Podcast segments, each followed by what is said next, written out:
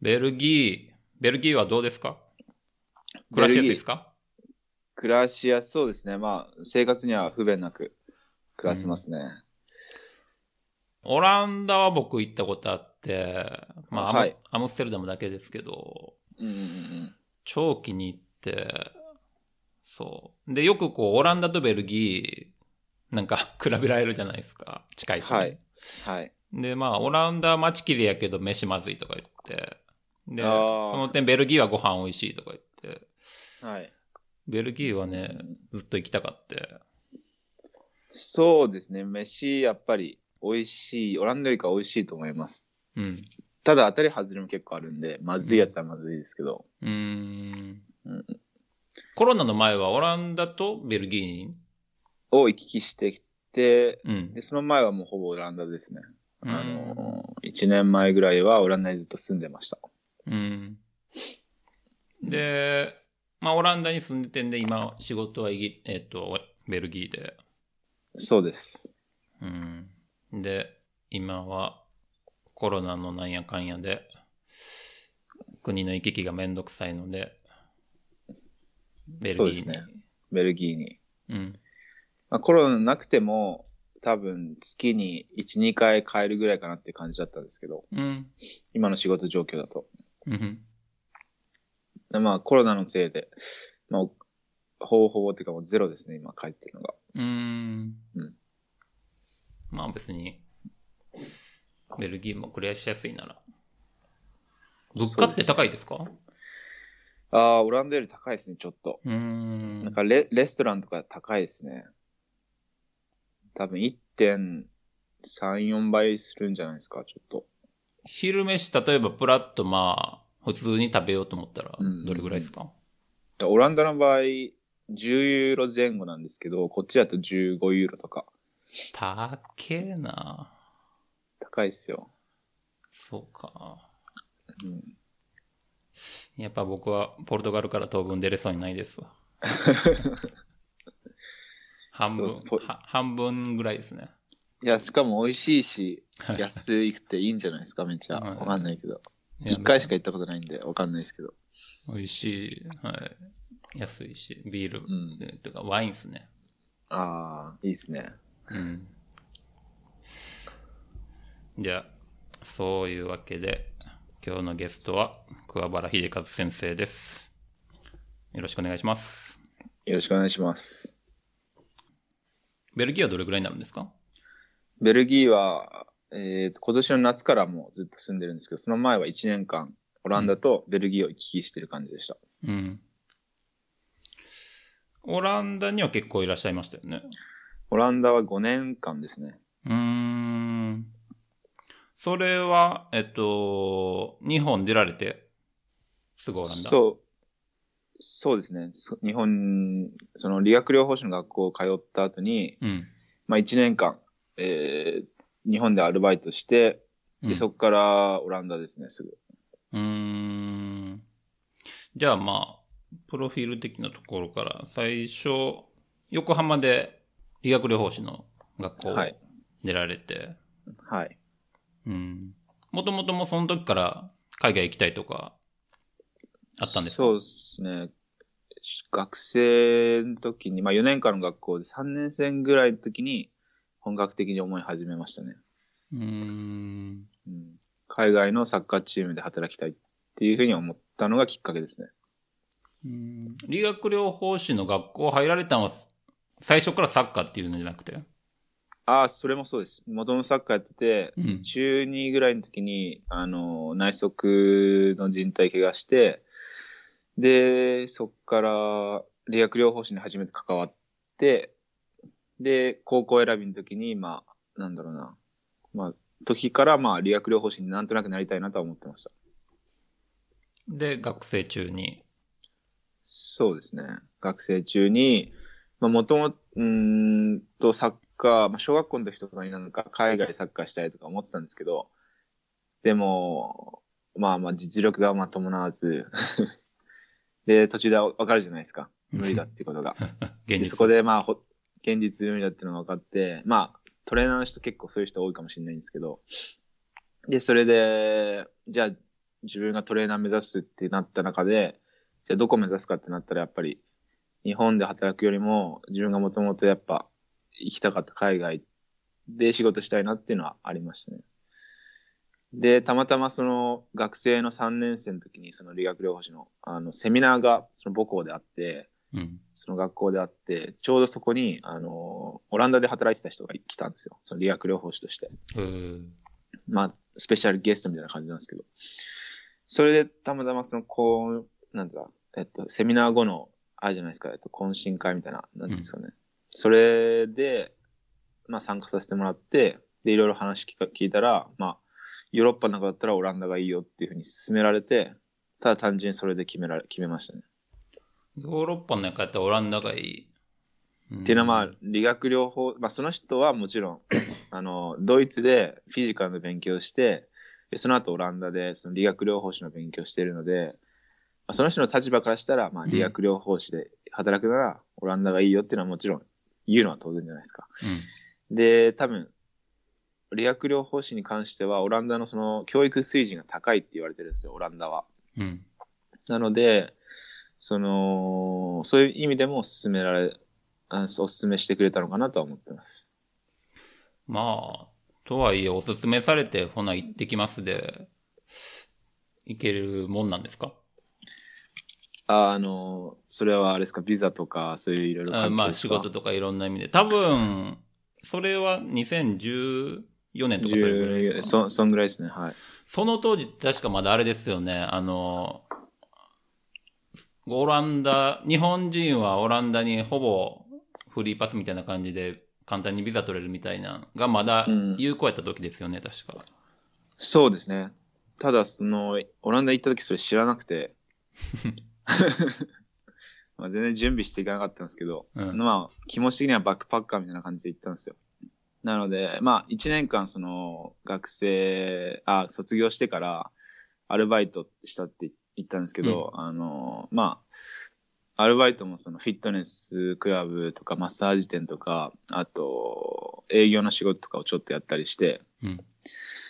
まあ普通の病院に働かな働かなかったんですね。うん。で、まあそれでまあ、もともと海外行くっていう予定だったんで、普通、まあ日本でなんかやり残さないようにしようと思ってて、で、その時に当時にやりたいことをやろうと思ってたので、まあそういうふうなアルバイトって形で掛け持ちして、で、お金貯めてたんですけど、結局、まあなんだかんだ、なんだろうな、いろんなものにお金使っちゃって、セミナーとかいろいろ。そしたらまあ30万しか貯まんなかったんですよ。でもまあ、行くって決めてたから、あの、お金のせいで行きたくないなと思ってて、うん。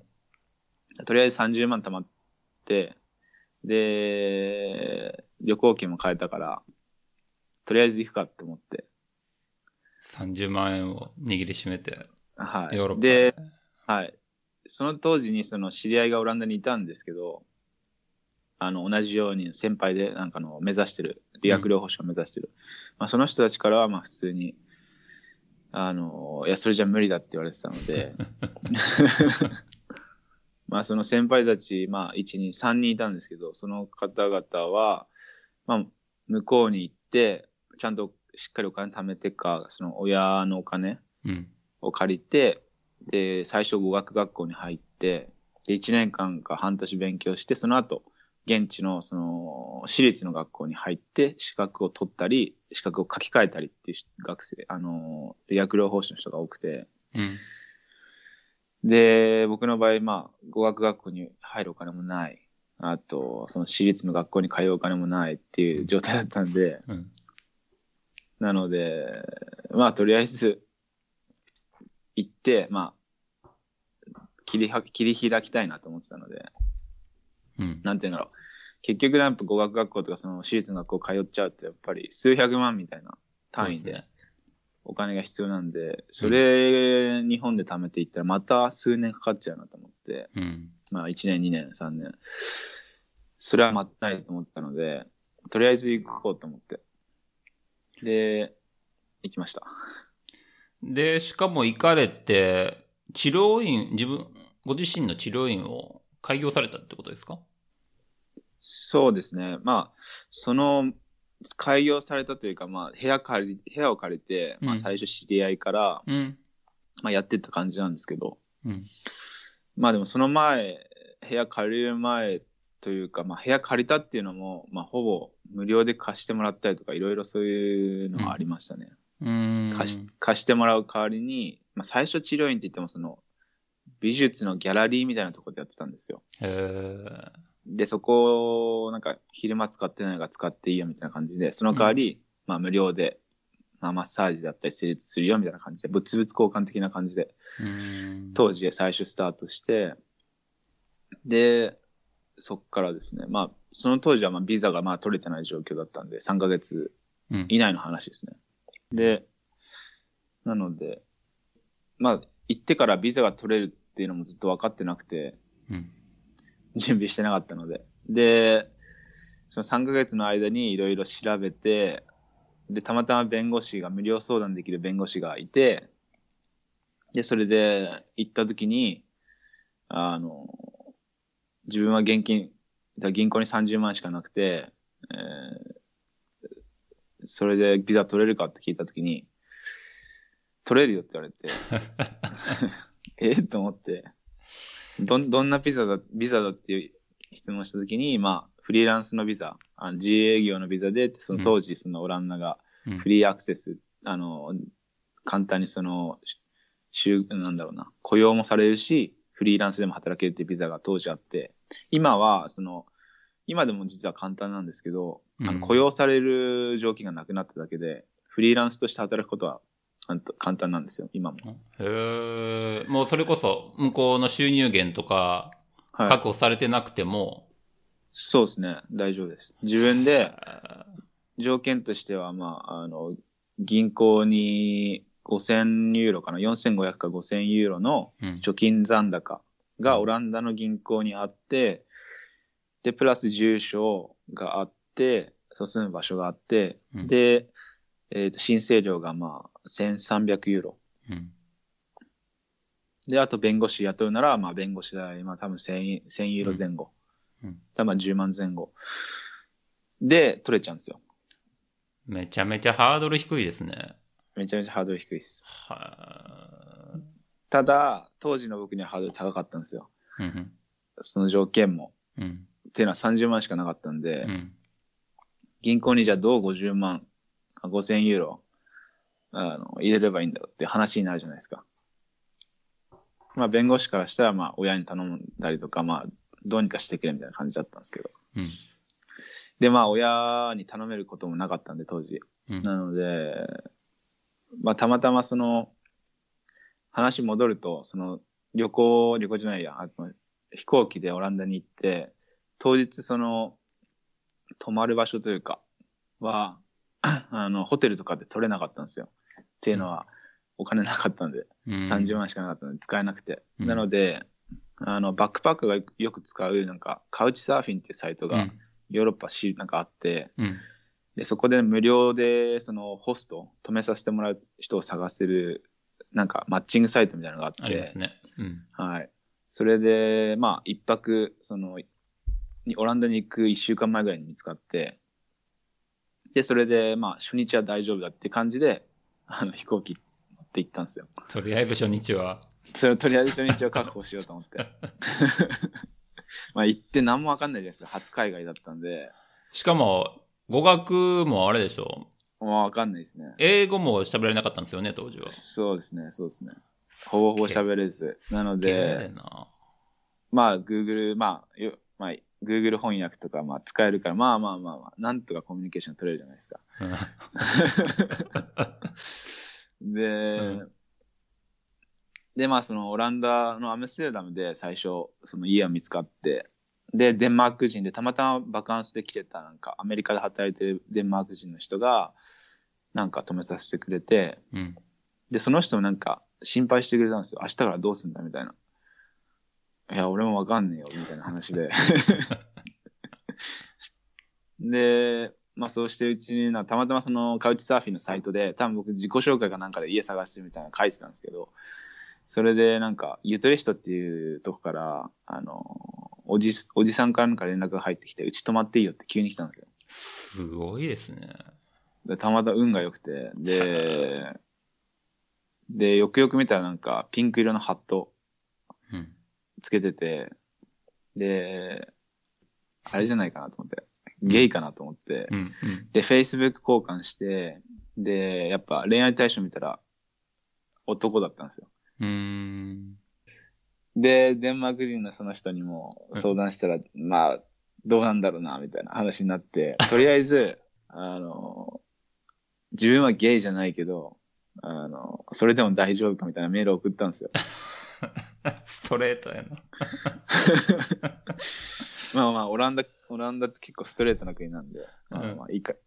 で、それで、あの、そしたら全然大丈夫だよって言われて、うん。それを信じて、とりあえず次の日、まあ、キャリーケース持って行って、うん。で、それで会ったらめちゃくちゃいい人で、うん。あの、なんかそのカウチサーフィンってサイトをめちゃくちゃ使ってる人で、年、3年間に多分、あ、200人とか300人とか止めてる人で、はだから、結局僕、家なかなか見つからなくて、そこの人の家に、まあ、ルイ、ルイっていう人なんですけど、あ。うん。あの、3週間ぐらい結局泊まりましたね。へえ、結構まあそうやっていろんな人をホストするのがまあ好きっていうような人なのかな？そうです、そうです。うん。で、3週間泊ま、泊めさせてもらって、しかも無料っすよ。食事も無料で。うん。で、そしたらその間、まあ、コリアとか、あの、韓国人とか、あと、イタリア人とか、チリ人とか、スペイン人とか、あと、中国人とか、あと、どこだ？まあ、ポルトガル、ポルトガルもいたかな？とか、そういういろんな国の人とこから泊まりに来て、だから結構、なんか最初からなんかインターナショナルななんか、経験をさせてもらったなというか。うん。っていうのはカウチサーフィンのカウチなんで、あの、ソファーで寝るみたいな感じなんですよ。うん。だから、あの、まあそういうゲストが他に来た時も、同じ床で、まあカウチとか、カウチをなんかベッドにしたりとか、あと床になんかマットレス引いて、なんかと寝たりとかして、普通になんか、一緒になんか寝た感じですよ、みんなで。雑魚、雑魚寝みたいな感じで。はいはいはいはい。最後ちょっと夜にお酒飲みながらみたいな。そうです、そうです。バー行ったりとか、あと食事作ってもらったりとか、逆に日本人、あ日本日本食作ったりとか、うん。まあそういう感じで交流した感じですね。それでそう3週間。そう、3週間。そう、食いつないで、まあ話ちょっとずれたんですけど、で、その3週間の間に、うん。まあ、その、たまたま、その、ライデンっていう、その、町が、ちっちゃい町があって、そこで日本のイベントがあるっていうのを聞いて、で、それでとりあえず行ってみようと思って行ったんですよ。で、そこでなんか、日本のイベントなんで、まあ、日本人関、まあ、好きというか、日本に興味があるオランダ人も結構多くて、うん。で、写真のなんかイベントだったんですけど、で、それで、その時にその家探してるって言ったら、たまたまオランダの、オランダ人のおばあちゃんを紹介してくれて、ほそしたらなんか、あの、うち泊まっていいよって急に言われて、ええと思って、う。うち泊まっていいよって言ってくれる人。え。多いな、オランダ。いや、オランダマジオープンですよ。で、そしたら、えじゃあいつからってなったら、じゃあ、う今うち行こうって言って、イベント、まあ終わりかけた時にうん一緒に家行って、へーで、それでなんか手帳出してもらって、じゃあこの日からね、みたいな感じで、で、OK ってなって、で、その3週間後に行ったんですよ。うん。で、そっからまあ半年間ぐらい泊まりましたね、そこの家。家賃も。で、家賃は最初の3ヶ月払わなかったです。うんっていうのは最初の3ヶ月間、あのビザが取れてなかったんで、働けなくて、うん。で、まあさっきのその弁護士の話で、あの、結局ビザが取れたんですけど、っていうのは、あの、そのライデンっていう小さな町で、あの、また、ちょっと話ずれちゃうんですけど、うん。あの、本屋さんに行った時に、たまたまオランダ人と会って、あの、ハンスっていう男の、うん。まあ、50前後の人なんですけど、で、その人とたまたまなんか会話して、まあ、オランダ語を勉強しているとかなんかそんな話してて、で、名刺もらって、じゃあ今度うち遊びに来ないみたいなこと言われて、で、その後メッセージ送って、で、行ったんですよ。で、そして、2、3回会ってる間に、自分の状況をは話したら、あの、お金がなくてビザが取れないかもしれないみたいな。そしたら、あの、どうやってお前を信頼したらいいかって言われて、あの、信頼できたらお前になんかお金貸してやるよって言われたんですよ。ねえ。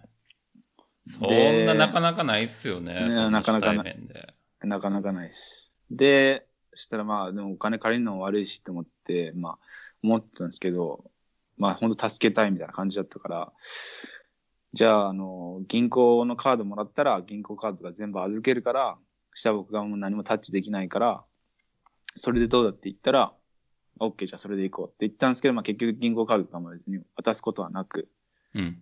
まあその人がわざわざオランダから日本にお金送ってもらって、で、その日本からあのオランダの自分の銀行に送るって形で、で、それでや5000ユーロ確保できて、で、それで、まあ、現金30万あったんで、申請料300、1300ユーロと、えーっと、弁護士も雇ったんで、それで、まあ、弁護士1400ぐらいかかりましたね、当時。だから15、15万ぐらい。で、それでまあ、30万が全部なくなって、うん。しそれで、無事、ビザ取れたって感じですね。フリーランスのビザ。そこまで聞くと、すごい人とのつながりというか、運が良かったですね。いろんな人がすごいタイミングで、はい助けられました、マジで。ね。なので、で、話戻るんですけど、そのおばあちゃん家の家に3ヶ月最初泊まったのは、まあ、無料で、まあ、お金も稼げなかったんで、うん。で、3ヶ月後から、まあ、ほんと安く、1万5千2、2万ぐらいの感じで払い始めて、うん。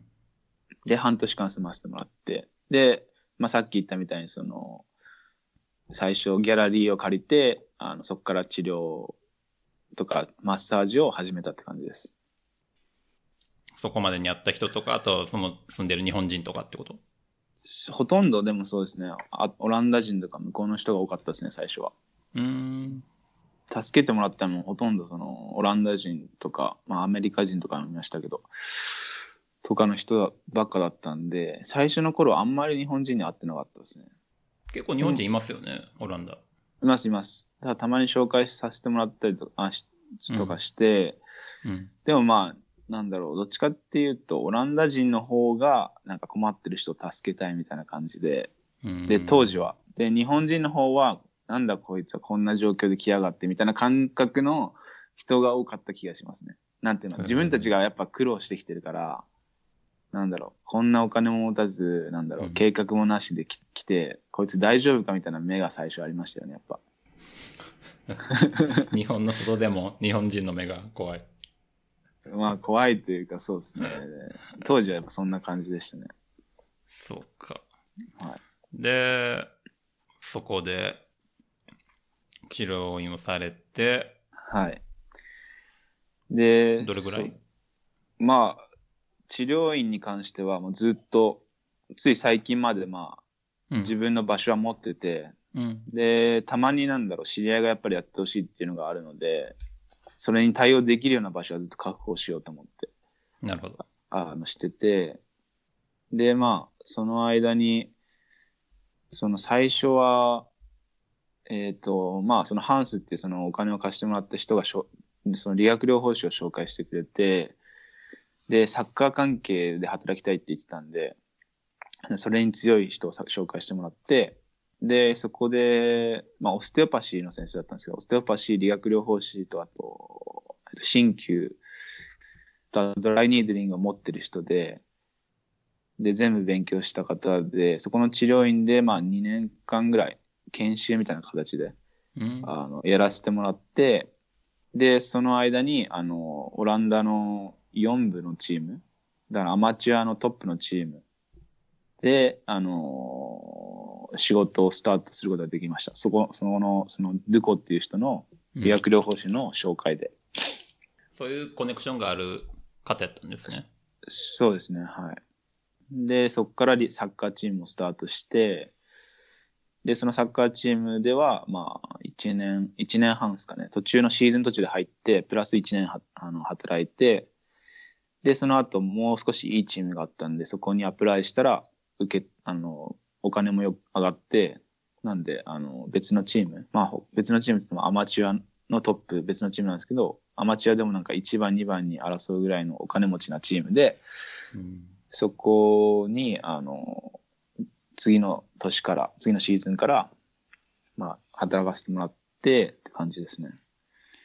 アプライされたって今おっしゃいましたけど、はい。それは、こう、何、オープンに応募されてたんか、それともまた同じように、こう、人伝いで行ったんか、どんな感じだったんですか？えっと、一応オープンにはあの募集されてて、ただ、その、募集を聞いたのは、その人伝いで募集してるよって言われて、ああ、じゃあ受けようと思って連絡して受けた感じです。あれですね、こう、家探してるとか、チーム探してるとかもそうやけど、こう、ガンガン人に言って、まあそうですね。多分そうですね。当時そうしそうしてましたね。うん。そうやって、道を切り開いていくんですね。そうか。プロ、その、それ、そこがサッカーチームのトレーナーっていうキャリアとしては初めてやったんですか？その最初のアマチュアの。そう、そうですね。ちゃんと働くのは初めてですね。日本ではまあ研修みたいな感じで、うん。まあ一日とか、その、そういう感じで単位ではやってましたけど、とか、一日だけ中学校のチームに帯同するとか、そういう単位でやってましたけど、本当に本格的にチームに帯同っていうのは初めてです。海外が。うんやったら結構こう、どう言ったらいいんかな。まあ、責任、もちろん責任もあるし、うん。結構結果も求められると思うんですけど、どうでした？意外といけるなって感じでした？うんな当時、やっぱ卒業したばっかというか、まあ1年間やって、技術もないですし、だから、まあいろいろ試行錯誤しながらって感じですかね。う。なんので、うん、まあただその、あの、こっちのオランダ人と違ったのは、そのオランダ人って結構膝が痛かったら膝だけ見見たりとかってするじゃないですか。あの、ヨーロッパの人で大体そうですけど。で、僕の場合やっぱ、もう少しその全体見て、体の全体見てアプローチしたいっていうのを当時から思ってたんで、うん。そういう部分ではなんか、その別の、なんだろう、東洋から来たなんか別のやり方を持ってるやつだみたいな感じで思われてたので、うん。まあそういう意味では評価された部分はありましたかね。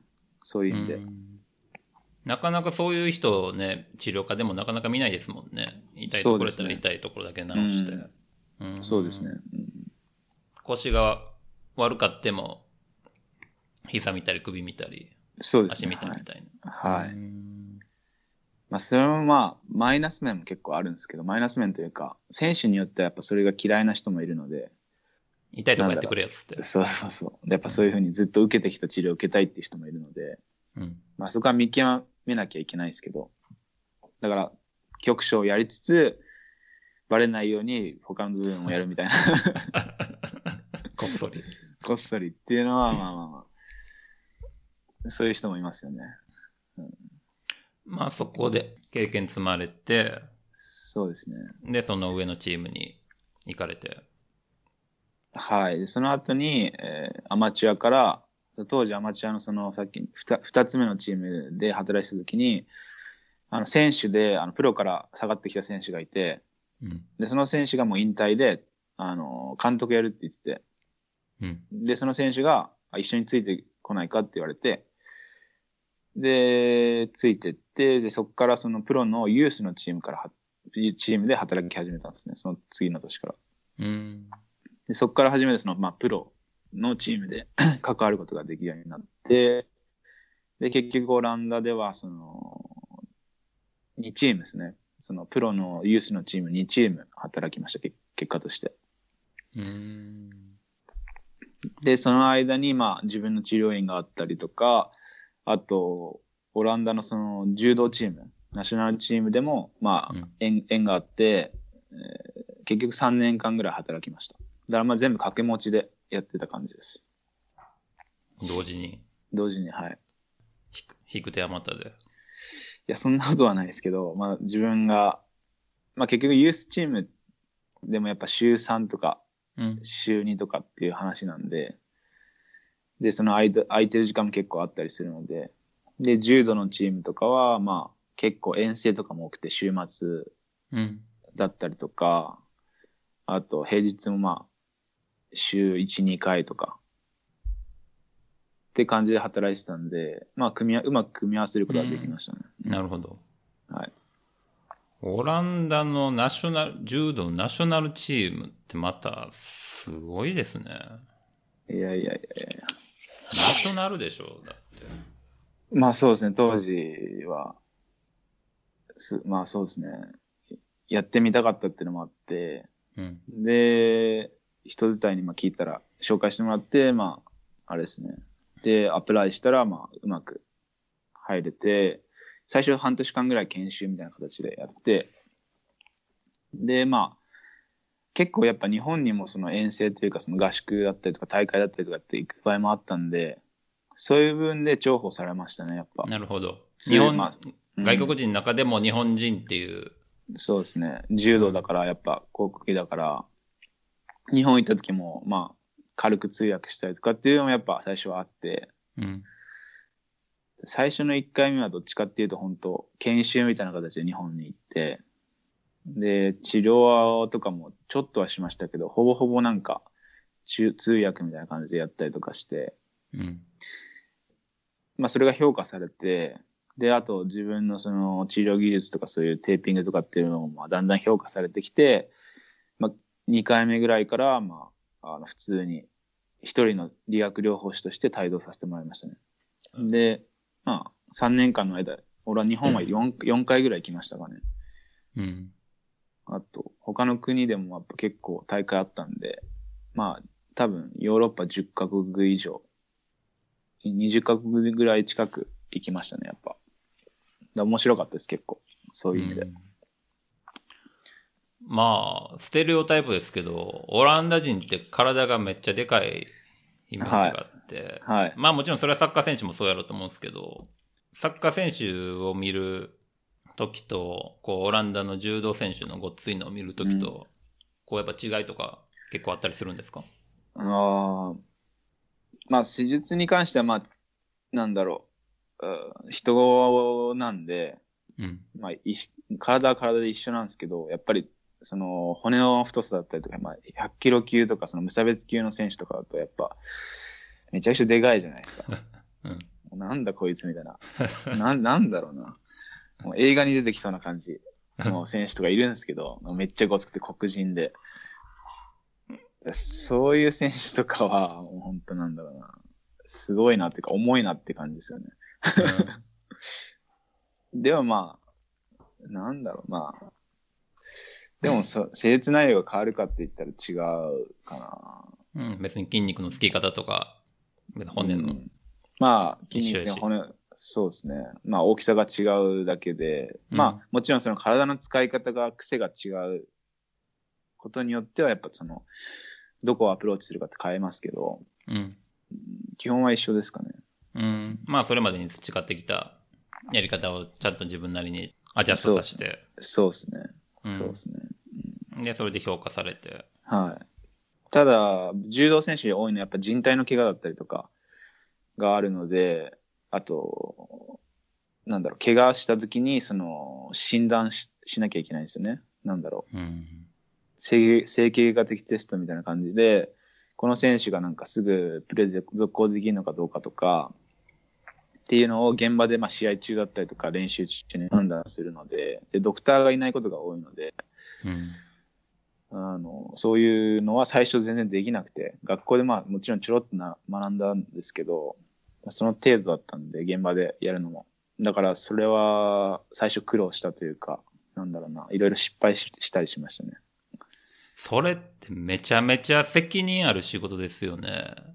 でそうで一すね。瞬で判断して、これはいけるとか、これはやばいとか。そうそう。もちろんその、なんだろう、理学療法いけるいけないって判断っていうよりも、なんだ、状態を把握しなきゃいけなくて、その状態を監督に伝えたり、コーチに伝えたりするんですけど、うん。で、まあ、け経験ないじゃないですか、もちろん。なんだろう、言うても。で、それがナショナルチームで働いてていいのかって思うんですけど、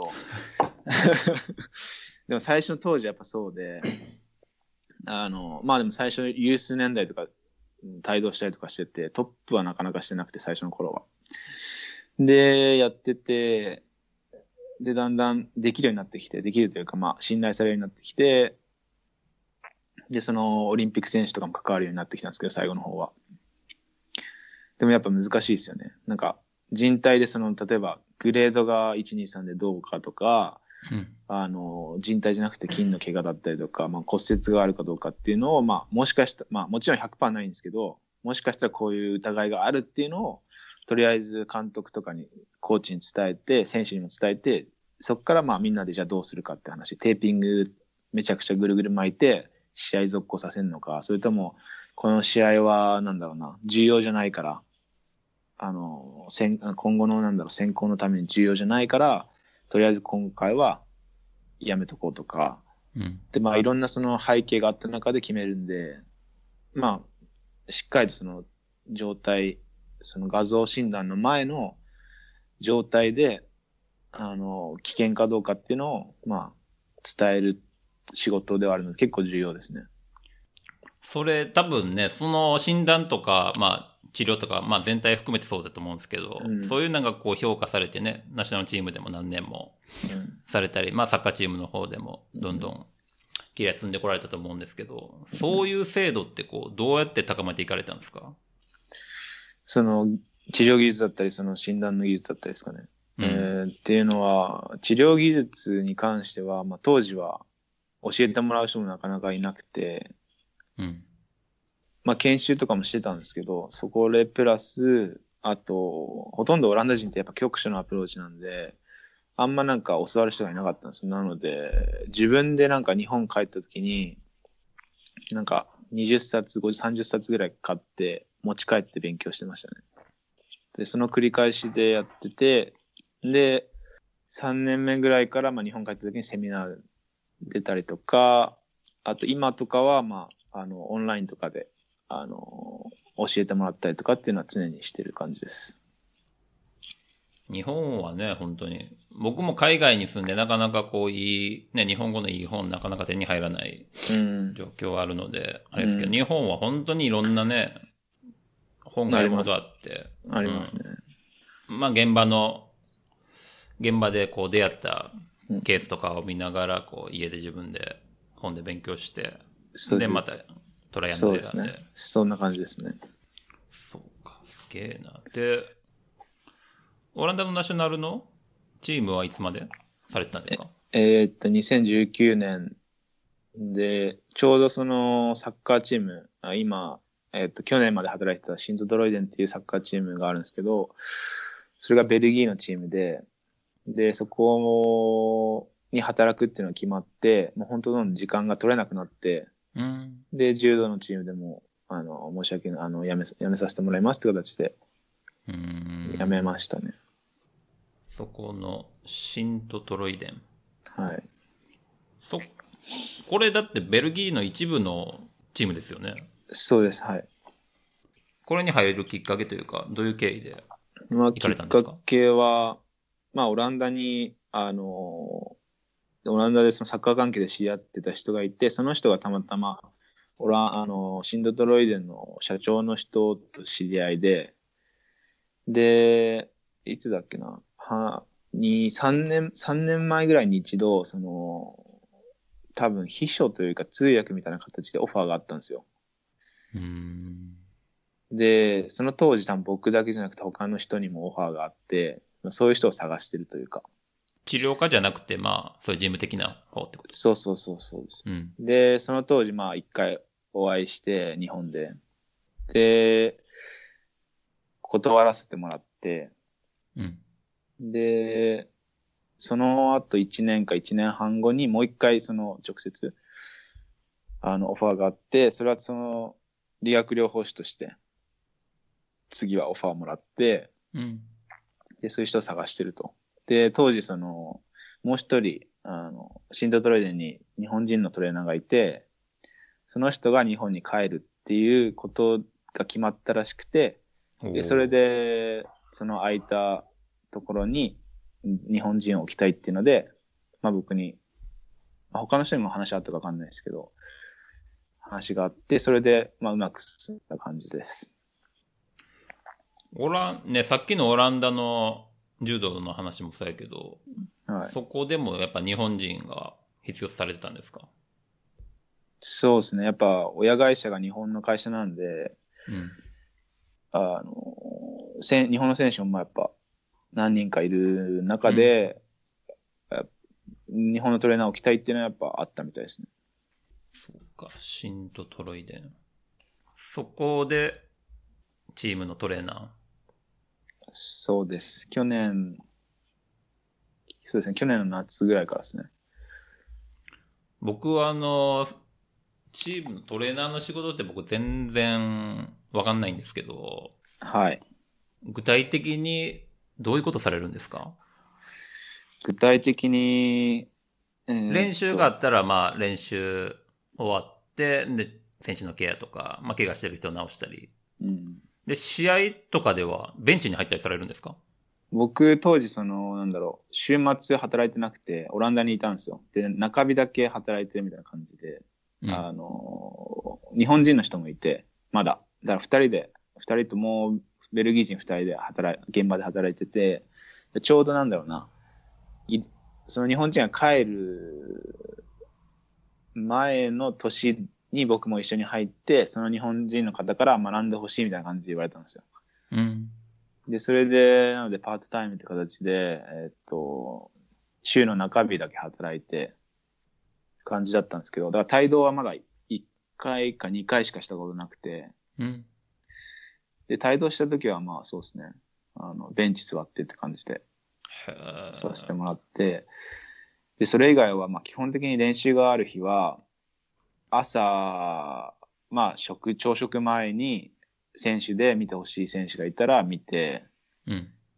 で、朝食食べて、朝食後にもちょっと時間あるんで見て、で、その後、あの、室内でそのウォーミングアップみたいなのがあるんで、それをや、まあ、理学療法士の人がやったりして、で、その後練習。で、練習の時はリハビリの選手がいたら、室内で残る理学療法士の人がいたり、あの、外で、あの、水汲みというか、水だったりとか、その、怪我した時の対応のために外行ったりとかして、うん。で、練習終わったら、まあ、治療、治療して、で、昼食。で、昼食後にぶれなければ終わりで、で、あ、でもまあ、リハビリの選手がいたら必ず午後見見たりとか、うん。あと、二部練ある場合は、まあ、二部練で同じような感じですね。うん。練習、練習前に見たり、練習後に見たり。で、あと、雑用的な部分では水の準備したりとか、あとお風呂の準備したりとか、あとドリンクの準備、そのエナジードリンク的な部分とか、プロテインとかそういうの準備したりとか、うーん。っていう感じですかね。あそういうこともトレーナーの仕事なんですね。一応、そのチームによって違うと思うんですけど、うんあの、当時は、そのマッサージ師というのがいなかったんで、うん。チームに。で、基本いたら、ベルギーではやっぱそういう仕事は、そのマッサージ師というか、マッサーがやるみたいなんですけど、国によってもやっぱ若干違うのかなと思いますね、制度的な部分は。そうでしょうね。うん。まあ、それまでのね、サッカーチームでの経験とか、はい。ね柔道ね、代表選手のあれとかがあったんで、別にトップの一一部リーグの選手の対応でもまあ別にそこまで違いなくできたって感じですか？そうですね。まあ、あと、サッカー選手と柔道選手って結構性格上違うので、そういう部分性格？というかなんだろう。なんか違うんですよね。なんか、うんなので、そういう部分ではなんだろうな、対,、うん、対応の仕方というか、うん、関わり方コミュニケーション的な。部分ではちょっと変えたりとか、変えたりというかなんだろうな、うん、違いましたね。あとなんかその治療でもうん。説明の仕方もちょっと変えたりとか。どうなんですか？具体的に、こう、サッカー選手はこう、ガンガンアグレッシブな感じとか、そういうことですか、あーだまあ、サッカー選手の方がなんか、ちょっと子供っぽいっていうか、ノリが、ノリがある感じですね、どっちかというと。で、柔道の方がなんかちょっと、もうちょいなんか、個人スポーツでもあるんで、うん。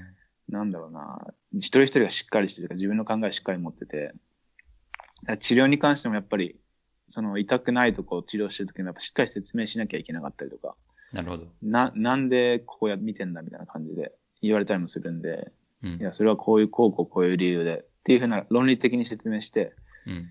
で、それで納得させるというか、うん。まあ中には別にそんな関係ない人もいますけど、で、サッカー選手の場合は、まあとりあえずなノリで治療して、うん。で、なんだろう、いつの間にか痛みが取れてるみたいな感じのうん。ノリでもいける感じですかね。大げさに言うと。うんなるほど。はい。そうか。それ、もうね、全部オランダ語ですよね、それ。違う、ごめんなさい。え、ね。ベルギー、あ、そうか、ベルギーやから。シントトロイデンは何語ですか？オランダ語です。オランダより、そうです。オランダ寄りなんで、そうか。オラはいンダ語です。ベルギー、フランス語とオランダ語だと思うんですけど、はいはいはい。大体北が、北、東、まあわかんないです北がオランダ語ですね。うん。フランスに近い方はフランス語で、ドイツに近かったら、そうですね。えドイツ、ドイツに近かったら混ざってますね。地域によって違います。ーまあ、オランダと、オランダ語とドイツ語も近いって言いますもんね。そうですね。近いです、割と。そうしたら、まあ、それまでのオランダの経験があったので、まあ、ベルギー行っても、まあオ、ランダ語で。オランダ語、あと、シントドロイデンだとやっぱ選手が、あの、ベルギー人以外も結構多いので、半分以上がベルギー人以外なんで、うん。まあ、英語ですね。英語、日本語、オランダ語みたいな感じで混ぜてやってました。トリリンガル。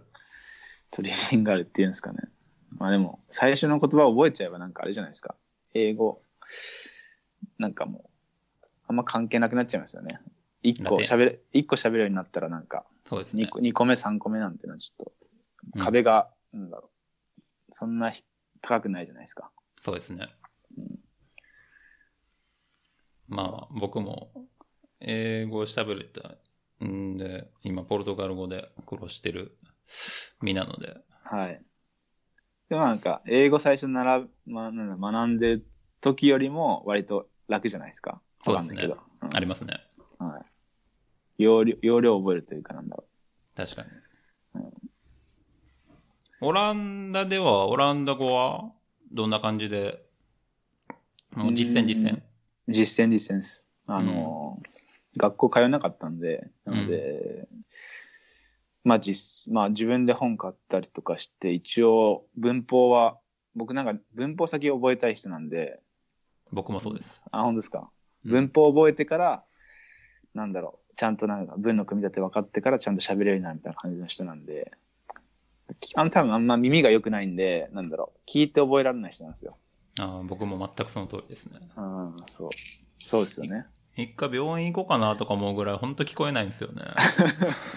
ほんまに。何回も聞き直しちゃいますよね。うん、そう。え、え、みたいな。わりかしね、ある程度喋れるし、読めるし書けんねんけど、俺、一年半ポルトガル行くけど全然聞こえへんな、みたいな。そうなんですね。耳鼻科行こうかな、みたいな。そうそう。まあ、まあでもそうやってね、さっき言ってはったみたいに、こう、自分の治療をロジックで組み立ててきちんとまあ喋れるぐらいの、しっかりしたオランダ語を持って、まあ、まだしっかりしてないですけどね。やっぱ難しいですよね。英語語は英語はそその間に並行してやられた感じですそか？そうです、並行して。それは、こう、喫緊の必要に駆られてっていうよりも、まあこれから必要になるやろうみたいな感じですか？そうですね。まあ最初迷ってたんですよ、オランダ行った時。英語最初学ぶか、オランダ語学ぶかみたいな。で、オランダ人英語を喋れるんで。みんな上手いんですよねあ。の上手いんですよ。なので、最初はやっぱ英語の方が割と、まあ、学ぶの簡単じゃないですか、他の言葉よりも。オランダ語難しいって言いますもんね。そう、そうなんですよ。なので、最初の1年はどっちかというと英語の方を学んでましたね。うんだから、英語を使うことが多くて、で、途中で、なんだろう。でもやっぱりオランダで働くのに、そのオランダのサッカーチームだったりとか、そういうので働くのにやっぱオランダが必要だなって思って、そっから真剣にオランダ語を学び始めましたね。うん。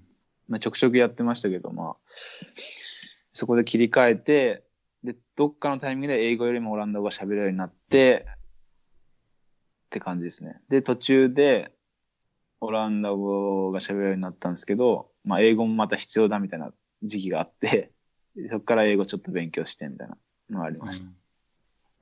こう、僕もこう、ポルトガルに今行って思うんですけど、まあ、ポルトガルって今若い人はみんな英語喋るんです。うーん。みんな普通にうまいし。はい。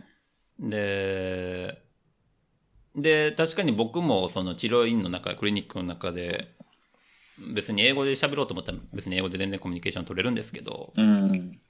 でもこう、やっぱり、どう言ったらいいんかな、あっちのカルチャーというか、はい。どう言ったらいいんかな、やっぱりあ相手の国の言葉で、こう、コミュニケーション取るっていうことってすごく大事な気がしますよね。大事ですね。